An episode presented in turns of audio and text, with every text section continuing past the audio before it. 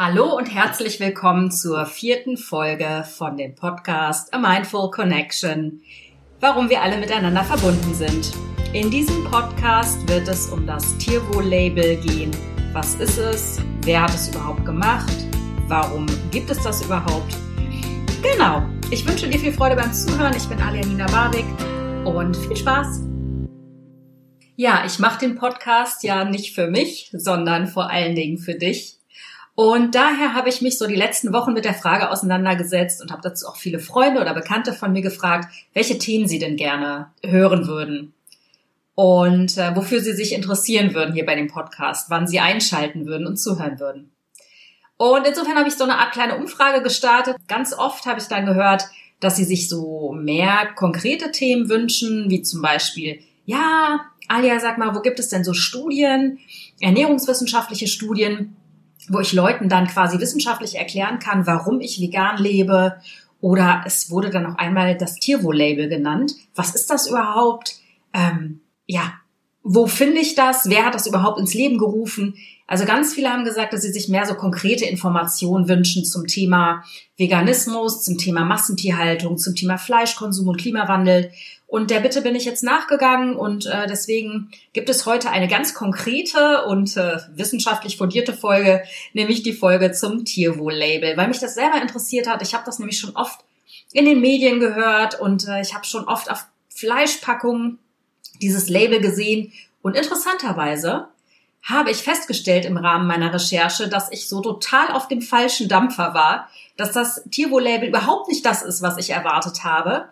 Davon mal abgesehen habe ich mich damit natürlich auch eher seltener befasst, weil ich ja vegan lebe. Insofern für mich in meinem persönlichen Leben das Tierwohl-Label gar keine Relevanz hat. Aber um da so ein bisschen Licht ins Dunkel zu bringen und um mich auch selber weiterzubilden, habe ich mich eben so die letzten Tage ganz intensiv mit dem Tierwohl-Label befasst und auseinandergesetzt. Und wie gesagt, ich war mega überrascht, was das ist und von wem es eigentlich stammt. Um mit meinen Irrtümern direkt mal anzufangen. Zum einen dachte ich die ganze Zeit, das Label, was wir im Moment, wir haben Anfang 2020, was wir im Moment auf den Fleischpackungen sehen, sei staatlich und sei verbindlich. Weit gefehlt. Weder ist dieses Label staatlich, noch ist es verbindlich. Hinter diesem Tierwohl-Label, was derzeit, und wie gesagt, ich muss unbedingt differenzieren, denn ich spreche die ganze Zeit vom derzeitigen Tierwohl-Label, denn tatsächlich gibt es auch ein staatliches, irgendwann einmal, vermutlich Ende 2020. Es ist allerdings noch nicht sicher. Das heißt, nicht falsch verstehen, ich beziehe mich im Moment die meiste Zeit auf das derzeitige Tevo-Label und nicht auf das staatliche, was mal irgendwann kommen soll. Also, bitte, bitte genau zuhören und genau hinter die Ohren schreiben, dass ich von dem anderen Tierwohl-Label spreche, nicht von dem staatlichen. So, ich hoffe, jetzt hat jeder verstanden. Ähm, genau, das Tierwohl-Label, von dem ich ähm, spreche, das prangt ja seit April 2019 auf den Fleischpackungen. Das heißt, es ist auch noch gar nicht alt. Und ich war sehr erstaunt, wer eigentlich dahinter steckte. Und zwar haben sich die Fleischindustrie, die Erzeuger, sprich die Bauern und der Handel, also Supermärkte wie dein Discounter von nebenan, oder die große Supermarktwarenkette von nebenan haben sich zusammengetan und dieses Tierwohl-Label ins Leben gerufen, unter der Prämisse, für Transparenz zu sorgen. Denn scheinbar ist es auch mittlerweile in die Industrie gedrungen, dass der Verbraucher sich nach und nach und immer mehr und verstärkt Sorgen darüber macht, woher das Fleisch, welches er konsumiert, eigentlich kommt. Ähm, aufgrund der ganzen Antibiotika-Skandale, aufgrund der ganzen hässlichen Videos, die aus den Massentierstallanlagen im Umlauf sind, was ja durch das Internet glücklicherweise relativ einfach zu veröffentlichen ist. Auf jeden Fall scheint auch zur Industrie gedrungen zu sein, dass der Verbraucher gerne mehr erfahren würde über die Herkunft des Fleisches. Nicht nur aus ethisch-moralischen Gründen, auch aus gesundheitlichen Gründen, vielleicht auch aus Klimagründen. Also grundsätzlich haben sich Handel und Industrie zusammengeschlossen, um in ihren Augen Licht ins Dunkel zu bringen um dem Verbraucher zu zeigen, hey, hier kommt dein Fleisch her, so und so viel Platz hatte das Tier, damit und damit konnte es spielen, es hatte Zugang zur Außenluft, zur Frischluft oder wurde eben konventionell gehalten. Konventionell, das heißt nach den gesetzlichen Mindeststandards. Ich finde grundsätzlich ist das ein guter Gedanke, aber ich war dennoch sehr erstaunt, dass es vom Handel und von der Industrie kommt. Wir dürfen nicht vergessen, die haben natürlich ihre eigenen Interessen im Blick, natürlich den Profit. Deswegen habe ich mir dann eigentlich so die Frage gestellt, okay, macht das Sinn, dieses Label? Oder ist es lediglich Augenwischerei, um dem Konsumenten so ein bisschen nicht den Genuss aufs Fleisch zu verderben, sondern um ihm ein gutes Gefühl zu geben, ein gutes Gewissen zu schaffen, Fleisch weiterhin zu kaufen. Und meine Ergebnisse haben mich teilweise doch staunen lassen. Und ähm, ja, zunächst einmal finde ich es hochinteressant, dass dieses Label nicht verpflichtend ist, sondern dass es auf Freiwilligkeit basiert. Was, sag ich mal, bei dem derzeitigen Tierwohl-Label auch, finde ich, relativ normal ist, dass es auf Freiwilligkeit basiert, da es ja eben keine staatliche, sprich gesetzliche Vorlage hat. Doch, um zum staatlichen Tierwohl-Label auch nochmal kurz zu kommen, dieses ist ebenfalls nicht gesetzlich bindend, schrägstrich verpflichtend. Das heißt, die Erzeuger, die Tierhalter können sich daran beteiligen oder es eben auch sein lassen. Und das ist sowieso die spannende Frage, inwieweit es von den Erzeugern akzeptiert wird, ebenso wie vom Verbraucher. Aber dazu komme ich gleich. Da ich bei diesem konkreten Thema Tierwohl-Label dann auch strukturiert vorgehen möchte, werde ich wie in der Schule die fünf W-Fragen beantworten. Wer, wann, was, wie und warum. Ich hoffe, das hilft dir weiter und bringt etwas Licht ins Dunkel.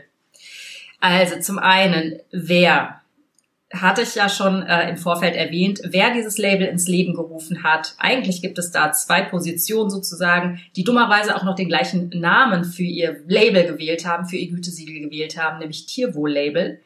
Da gibt es zum einen das derzeitige Tierwohl-Label, was auf Grundlage von einem Zusammenschluss von Erzeugern, Handel und Industrie ins Leben gerufen wurde nämlich der Initiative Tierwohl. Und ich finde den Namen schon sehr interessant, denn Tierwohl, das klingt unglaublich positiv. Wir wissen alle, dass die Werbung gerne mit Euphemismen arbeitet, das heißt mit Beschönigungen, Worthülsen kann man sie auch nennen.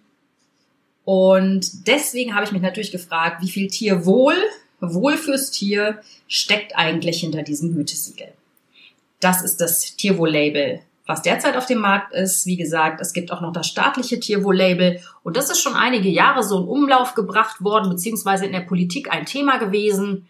Und zwar wurde es 2017 unter dem Agrarminister Christian Schmidt geplant und von der derzeitigen ähm, Agrarministerin Julia Klöckner fortgeführt. Ähm, sie möchte 2020 eine eigene staatliche und ihrer Meinung nach viel übersichtlichere ähm, Etikettierung starten, also viel übersichtlicher als das derzeitige Tierwohl-Label.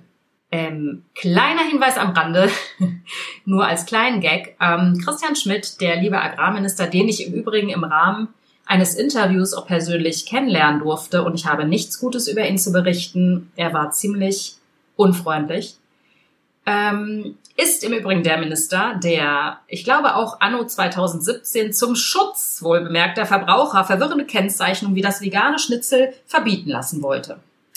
Ich hoffe, bei dir klingelt's und du kannst dich noch dumpf an die etwas sinnentleerte Diskussion erinnern. Ich musste nämlich auf jeden Fall, wäre es nicht so arm gewesen, ziemlich kaputt lachen. Ähm, also, ja, das äh, muss man nicht verstehen wie man seine Zeit mit solchen unnützen Dingen verplempern kann und dem Verbraucher nicht selbst zutraut, lesen zu können und da seine eigenen Schlüsse draus zu ziehen, was ein veganes Schnitzel vielleicht ist. Oder vielleicht die Zutatenliste durchzulesen, denn dann weiß man, was ein veganes Schnitzel ist. Und also völlig absurd, diese Diskussion. Und dafür unsere Steuern zu verplempern und Zeit zu vergeuden und ähm, seine Politik selbst ad absurdum zu führen, das ist schon wow. Gut, das nur am Rande. Auf jeden Fall, ähm, Christian Schmidt rief dieses Tierwohl-Label ins Leben, beziehungsweise fing an, das zu planen. Das war der Punkt. Wer? Kommen wir zu wann? Wie gesagt, das derzeitige Tierwohl-Label, die Initiative Tierwohl, startete ihr Label im April 2019 ähm, und das staatliche Tierwohl-Label soll wohl erst dieses Jahr ins Leben kommen, beziehungsweise auf den Fleischstücken prangen. So, kommen wir zum Was. Was genau ist dieses Tierwohl-Label? Also das Tierwohl-Label ist eine Art Gütesiegel, ein Etikett, was auf den Fleischverpackungen prangt und was dem Verbraucher Auskunft geben soll über Haltung, Schlachtung, bestenfalls auch Transport des Tieres. Also einfach so ein bisschen Hintergrundinformationen liefern soll, wie das Tier, von dem das Fleisch stammt, ähm, gehalten wurde. Kommen wir damit zum Wie des Tierwohl-Labels. Also wie gestaltet sich dieses Tierwohl-Label? Wie kann ich als Verbraucher erfahren, wie wurde das Tier gehalten, wie kriege ich die ganzen Informationen und wie gestalten sich sozusagen die ganzen Etikettierungen. Also wie kann ich daraus erkennen, was ich da gerade konsumiere bzw. kaufen will. Auch hier beziehe ich mich auf das derzeitige Gütesiegel der Industrie bzw. des Handels. Da haben wir zunächst einmal die Haltungsform 1, die Stallhaltung. Die bezeichnet den gesetzlichen Mindeststandard. Wir haben nur zwei Gruppierungen, zwei Fleischsorten, auf denen dieses Label prangt. Einmal die Hühner, das Hühnchenfleisch, Hähnchenfleisch und einmal das Schweinefleisch. Andere Tiere wurden im Moment noch nicht berücksichtigt. Also es gibt für zwei Tiere, für zwei Tierarten dieses Label. Das heißt, die Haltungsform 1 bezeichnet die gesetzlichen Mindeststandards. So hat ein Schwein hier 0,75 Quadratmeter Platz, keine Frischluft, ein Beschäftigungsmaterial, mindestens eine bewegliche Kette mit Holzstück. Und wenn man sich überlegt, wie groß ein Schwein ist und dass ein Schwein 100 Kilo am Ende der Mast ist, 100 Kilo ist das Schlachtgewicht und so ein Schwein ist dann ungefähr schon ein Meter lang. So, jetzt kann man sich überlegen, 0,75 Quadratmeter. Dann misst doch bitte mal einmal einen Meter ab. Dann hast du einen Quadratmeter und zieh noch mal ein Viertel davon ab. Dann hast du 0,75 Quadratmeter Platz. Das ist der gesetzliche Mindeststandard und man kann hier schon sehen, eigentlich ist ein Schwein viel zu groß für den Platz und kann sich weder nach links noch nach rechts drehen. Also das ist schon mal per se ähm, ein kleiner Augenöffner und ähm, eine kleine Verdeutlichung dessen, was eigentlich Sache ist in den Tiermastanlagen. Nun haben wir noch das Hühnchenfleisch oder das Hähnchenfleisch und ich muss sagen, so her auch der Anspruch war, ähm, transparent sein zu wollen, so armselig gestaltet sich dann doch die Transparenz, die man da lesen kann. Denn wenn man nicht genau hinsieht und liest und sich das mal vor Augen führt, was da eigentlich draufsteht, ähm, wird man ziemlich an der Nase herumgeführt. Und zwar steht bei den Hähnchen drauf, ihnen stehen maximal 39 Kilogramm pro Quadratmeter zur Verfügung bei Haltungsform 1. Da bin ich erstmal ganz massiv drüber gestolpert und dachte mir so, hä? Was soll das? Wieso wird das hier in Kilogramm pro Quadratmeter bezeichnet und gezeigt? Und dann habe ich es versucht umzurechnen auf die Stückzahl von Hühnchen oder Hähnchen, die auf einem Quadratmeter gesetzlich Platz haben dürfen oder sollen. Rechnet man nämlich diese 39 Kilo um auf die Stückzahl von Hühnchen oder Hähnchen, die Platz haben auf einem Quadratmeter, landen wir bei etwa 26 Hähnchen. Ja, 26 Hähnchen, Schrägstrich Hühnchen, sind gesetzlich erlaubt auf einem ein Quadratmeter Platz. Also wenn die Hühnchen nicht äh, dreifach gestapelt sind, haben die überhaupt keinen Platz. Das ist unfassbar. Du kannst dir jetzt mal vorstellen, stecke bitte selber noch einmal einmal einen Meter ab, die Fläche, und dann stell dir 26 Hühner auf dieser Fläche vor. Das ist vom Gesetz erlaubt. Und da hört es dann bei mir auch schon auf, weil da bin ich irgendwie innerlich schon ausgestiegen. Ich war ziemlich entsetzt und echt, ja, geschockt. Was gesetzlich erlaubt ist in Deutschland. Da denkt man irgendwie, man ist in irgendwelchen anderen Ländern, äh, wo die Tierhaltungsnormen sozusagen auch gerne mal überschritten werden. Aber nein, es ist hier in Deutschland gesetzlicher Standard. 26 Hähnchen auf einem Quadratmeter Platz. So, jetzt habe ich mich auch genug aufgeregt. Kommen wir zur Haltungsform 2. Stallhaltung Plus nennt die sich. Stallhaltung Plus ist quasi die etwas höhere Stufe der konventionellen ähm, Stallhaltung bzw. Tierhaltung. Ähm, auch da ganz wichtig, wir reden hier bei diesen ganzen Stufen von konventionellen Haltungsformen. Das heißt, Bio ist hier nicht inbegriffen. Das ist vielleicht nochmal ganz wichtig, das hinzuzufügen. Und wichtig ist auch zu sagen, dass ähm, natürlich je nach Stallhaltungsform also Haltungsform 2, 3 und 4, dass dann auch dementsprechend der Preis steigt. Dazu komme ich aber auch später nochmal. Also Haltungsform 2 ist die Stallhaltung Plus. Die ist geringfügig, in Anführungsstrichen besser. Dem Schwein stehen demnach 10% mehr Platz zur Verfügung. Und hey, das klingt irre. Es sind allerdings immer noch unter einem Quadratmeter. Das sind 0,825 Quadratmeter Platz. Ähm, dem Schwein stehen mehr natürliche Beschäftigungsmaterialien zur Verfügung, vermutlich Stroh. Es wird nicht darauf eingegangen, was für Beschäftigungsmaterialien das Schwein bekommt, denn ähm, machen wir uns nichts vor, Schweine sind unglaublich intelligente Tiere und die langweilen sich natürlich zu Tode. Wenn die alle zusammengepfercht da irgendwo rumstehen äh, auf Spaltenboden und äh, beißen sich dann auch gerne mal aus lauter Langeweile den Schwanz ab oder ähm, ja, ich habe viele, viele Dinge in der Schweinehaltung gesehen, möchte ich jetzt hier nicht unbedingt anführen. Das wird dann irgendwann ein anderes Thema. Es ist auf jeden Fall ziemlich gruselig. So, das heißt, die müssen sich natürlich beschäftigen in irgendeiner Form und bekommen eben mehr natürliche Beschäftigungsmaterialien, was auch immer das sein soll.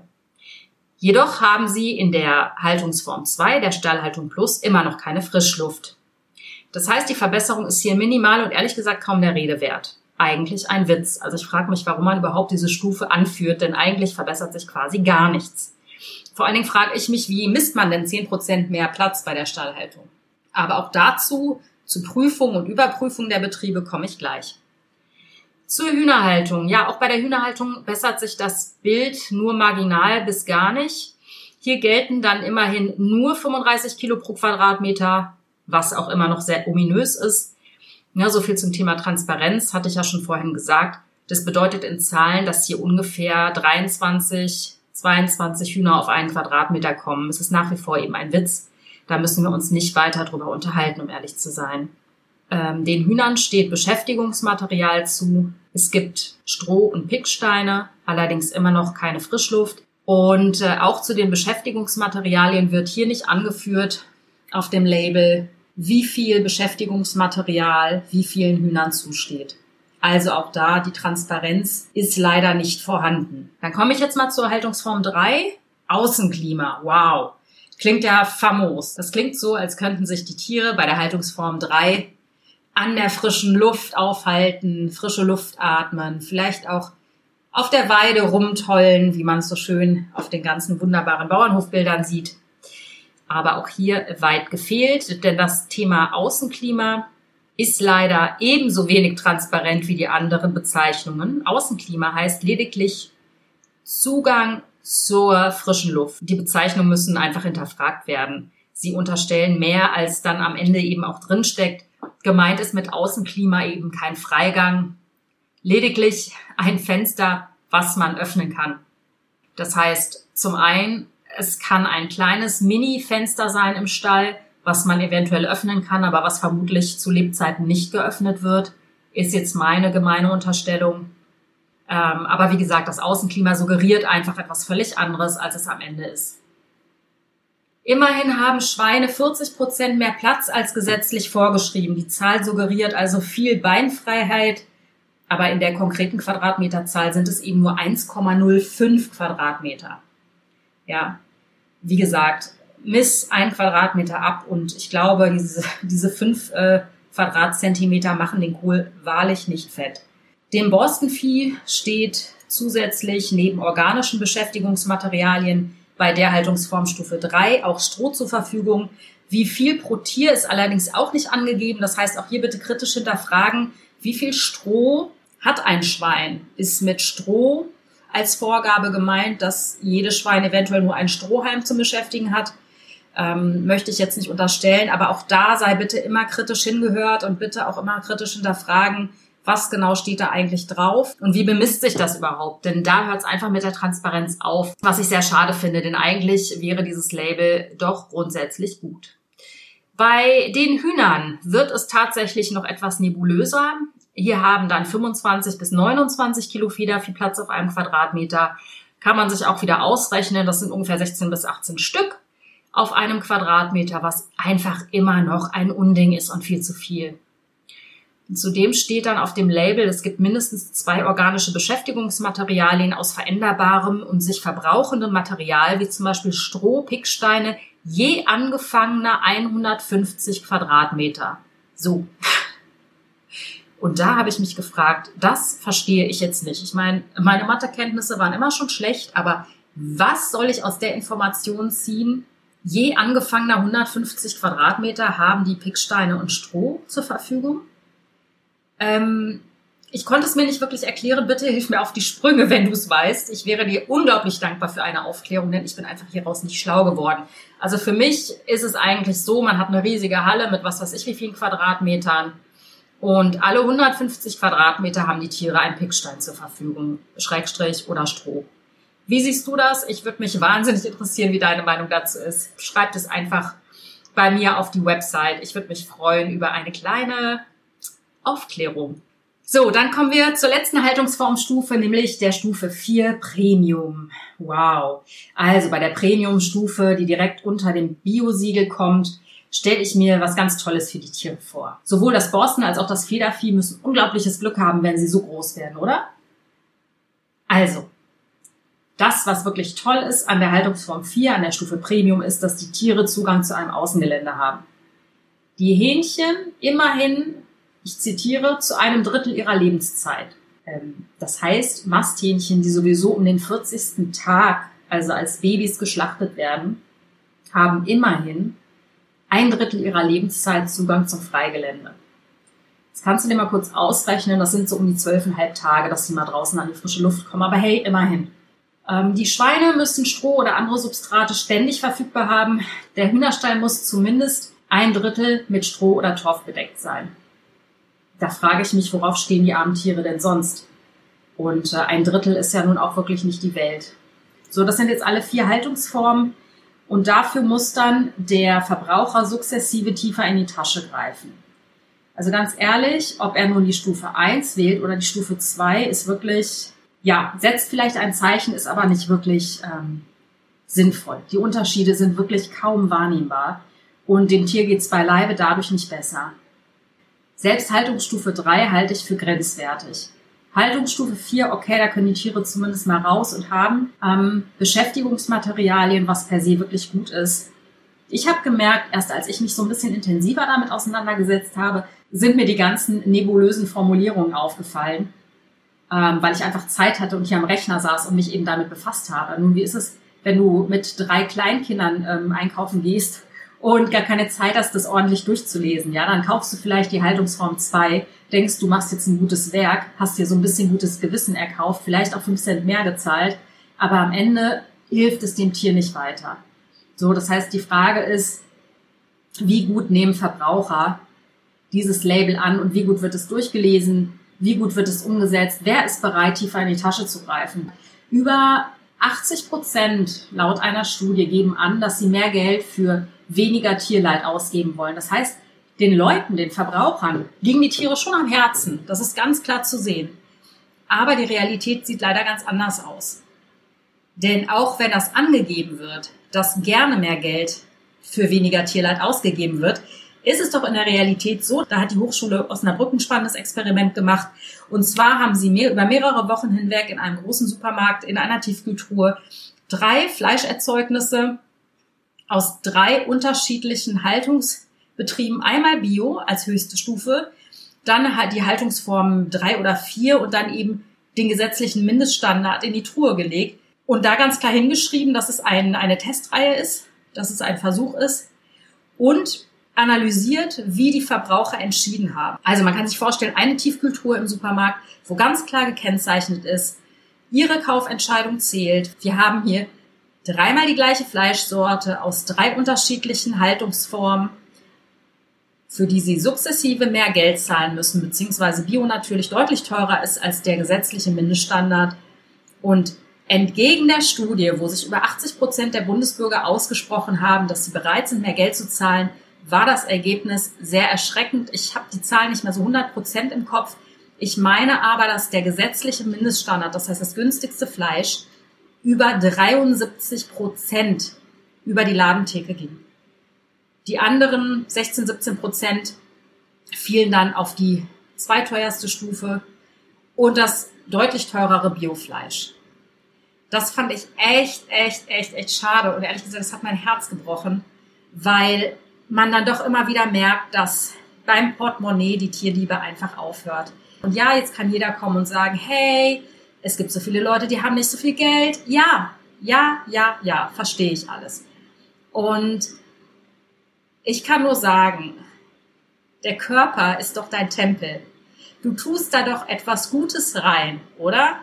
Das heißt, wie wäre es denn, wenn ich vielleicht dreimal weniger Fleisch essen würde die Woche, dafür aber Besseres nehmen würde und es richtig zelebrieren würde? Und das hat dann mit dem Geld nichts mehr zu tun. Denn wenn du das ganze Fleisch, was du vielleicht am Tag konsumierst, zusammenzählst und dann einmal die Woche oder zweimal die Woche davon richtig gutes Fleisch kaufst, tust du nicht nur der Umwelt was Gutes, tust du nicht nur den Tieren was Gutes, sondern auch deinem Körper. Und du hast doch nur dieses eine Leben. Also tu da doch keinen Scheiß rein in deinen Körper. Ja, also Tierwohl und, und Tierliebe ist das eine. Das Klima ist nochmal was ganz anderes. Auch dazu wird es eine Podcast-Folge geben. Es wird auch eine Podcast-Folge dazu geben, wie teuer das Fleisch in Wahrheit ist. Denn das Fleisch ist überhaupt nicht so billig, wie wir es kaufen können, weil es unfassbar subventioniert ist. Und äh, davon mal abgesehen müssten wir die ganzen Klimaschäden auch zahlen. Aber auch das fließt nicht in den Preis rein. So, kurzer Ausflug. Ich musste mich gerade mal kurz aufregen. Entschuldige bitte.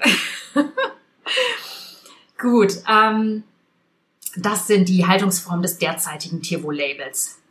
Das politische Tierwohl-Label, damit habe ich mich dann auch befasst, aber das ist ja auch noch gar nicht so real, weil es das noch gar nicht gibt. Das hat mich allerdings wieder so ein bisschen mehr davon überzeugt, dass wenn das kommt, vielleicht eine Verbesserung eintritt.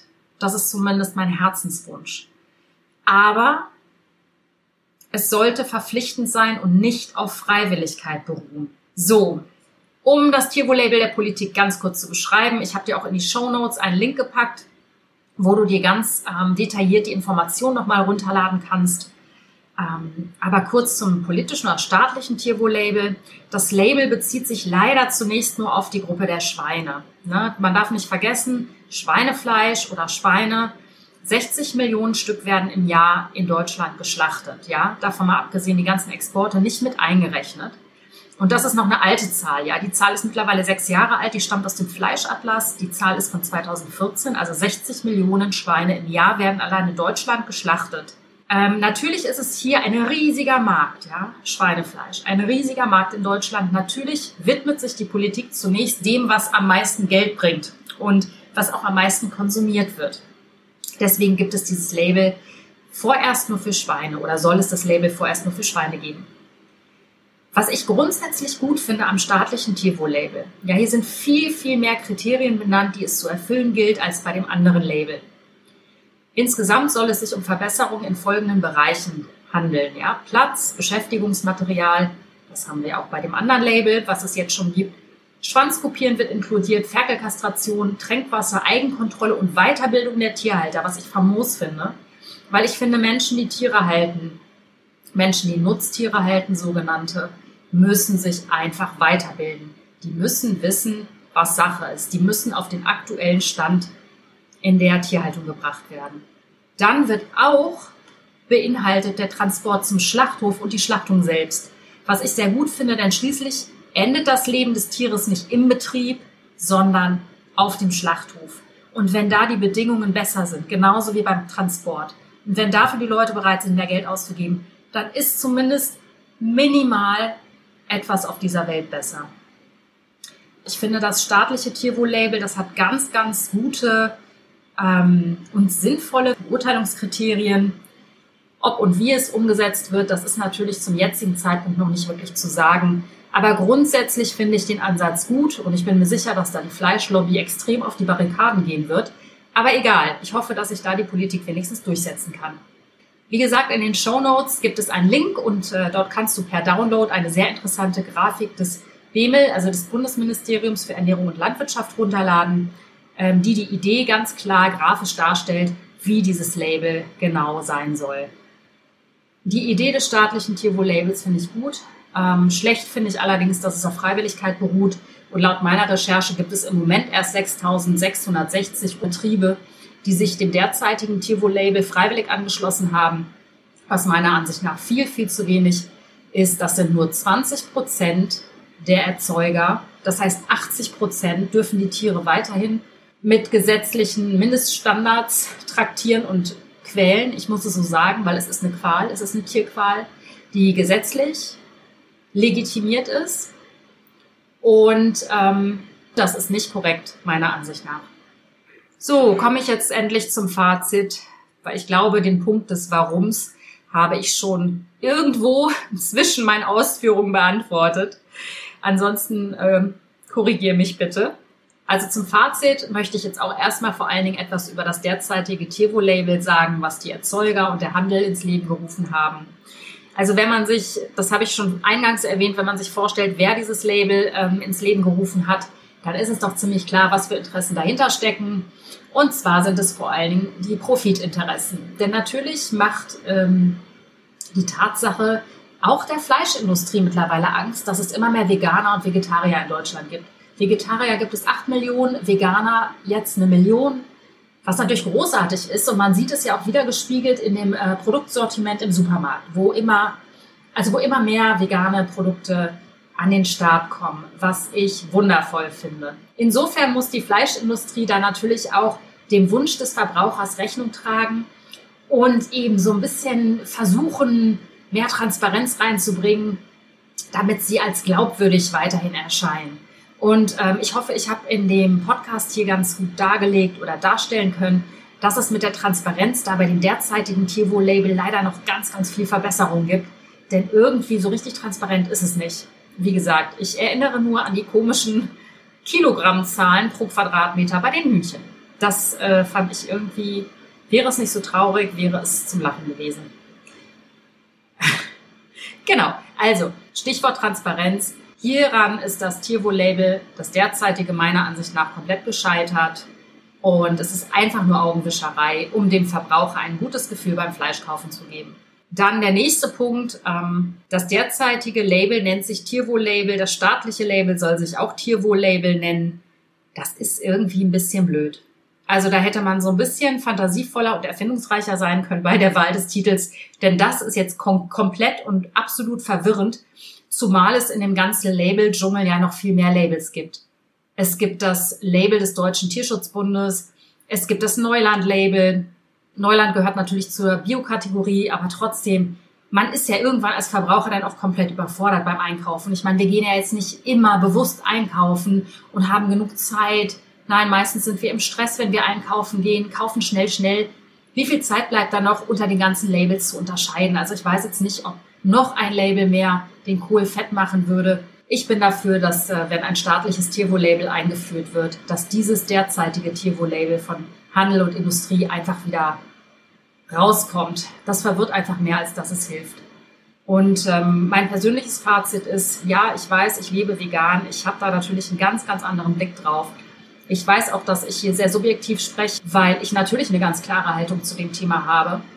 Ähm, ich möchte niemanden verurteilen, der Fleisch isst, aber grundsätzlich muss man einfach sagen, hey, wenn du Fleisch essen willst, all good, aber überleg, was tust du dir deinem Körper an. Kauf es seltener, kauf es teurer. Zelebriere das Fleischessen, mach es wie früher, einmal die Woche den Sonntagsbraten und dann wären wir und das Klima deutlich weiter und deutlich gesünder. Grundsätzlich läuft für mich etwas in dem ganzen Nutztiersystem schief und ähm, ja, ich hoffe, ich habe jetzt mit dem Podcast zumindest ein bisschen Licht ins Dunkel für dich gebracht. Du kannst mit dem Tierwohl-Label ein bisschen mehr anfangen. Und ähm, ja, ich bin total gespannt auf deine Meinung. Ich bin total gespannt darauf, wie weit du dich mal mit dem Tierwohl-Label auseinandergesetzt hast. Ist es dir überhaupt jemals aufgefallen in den Läden? Das kommt natürlich noch dazu. Manchmal gehen wir einfach so einkaufen, dass uns sowas noch nicht mal auffällt. Was ja auch voll okay ist. Wie gesagt, es ist ein freiwilliges Label. Nicht jeder ist verpflichtet, damit zu machen. Und ähm, insofern kann es auch gut sein, dass es dir bislang noch nicht einmal aufgefallen ist. Aber wenn du darüber stolperst, überleg dir ganz genau, was du kaufst und äh, welche Haltungsform du nimmst. Vielleicht nimmst du sogar direkt Biofleisch. Das ist auf jeden Fall die bessere Alternative. Vielen, vielen Dank, dass du zugehört hast. Es war eine sehr lange Folge. Ähm, danke fürs Zuhören, danke fürs Interesse. Ich freue mich schon auf dich in der nächsten Woche. Und ähm, ja, ich drücke dich ganz doll, fühle dich von Herzen umarmt. Alles, alles Liebe, Alia.